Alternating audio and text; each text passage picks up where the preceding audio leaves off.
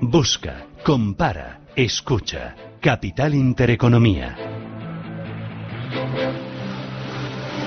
Importante en el día de hoy ese dato de paro que hemos conocido, ¿me lo recuerda Rubén? Subida del paro en octubre, 97.948 personas, la mayor subida del paro en este mes del año 2012. Sube también la ocupación en algo más de 106.000 nuevos afiliados, sobre todo por la educación, coincidiendo con el comienzo del curso escolar que creció en más de 151.000 personas. Valentín Botes, director de Rasta Research. Eh, Valentín, ¿qué tal? Buenos días. Hola, muy buenos días. Primera lectura de este dato. Bueno, vamos a ver, pues eh, ha sido un octubre con el comportamiento habitual de las variables fundamentales, aumenta el paro siempre, mm, aumenta simultáneamente la afiliación, lo cual se explica ese aumento del paro y del empleo simultáneo por un crecimiento de la población activa. Y uh, en comparación con otros años, pues para ver si ha sido una buena noticia o no, pues digamos que el paro ha sido claramente una mala noticia. Mm, el aumento de 90 y casi 98 mil parados nos retrotrae a los años de la crisis, a, es el peor dato desde 2012 en un mes de octubre.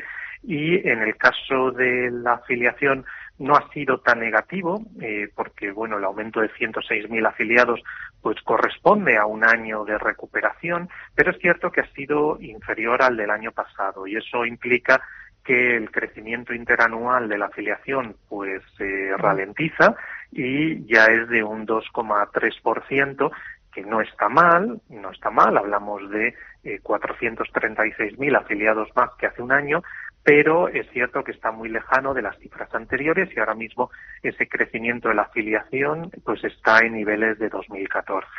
En cuanto a contratos, se firmaron más de 2,2 millones de contratos eh, durante octubre, pero menos del 11% fueron indefinidos, Valentín. Sí, ahí tenemos el comportamiento eh, de contratos donde la serie de los indefinidos pues sigue dando malas noticias. Ha sido un año, está siendo un año eh, pues muy negativo para la contratación indefinida. Llevamos 10 meses de 2019. En esos 10 meses ha habido 8 en los que ha habido un nivel de contratación indefinida inferior al mismo mes del año anterior y eso pues es, eh, lo hemos comentado otras veces, es un sinónimo de, de malas noticias por lo que tiene de, de confianza de las empresas el, el, la contratación indefinida y ver que está disminuyendo pues es eh, algo inquietante. Eh, llevamos en todo el año eh, 2019, en lo que llevamos de 2019, casi ya 100.000 contratos indefinidos menos que hace un año y eso pues eh, sin duda no, no es una buena noticia. ¿Y eso por qué?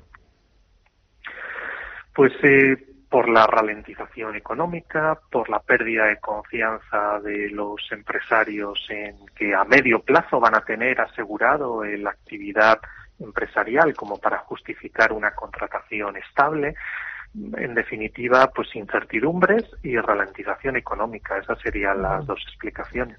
Valentín Bote, Rastan Research, gracias por esta primera lectura. Que tenga buen día y hasta pronto. Un placer. Gracias, siempre. adiós. Hasta luego.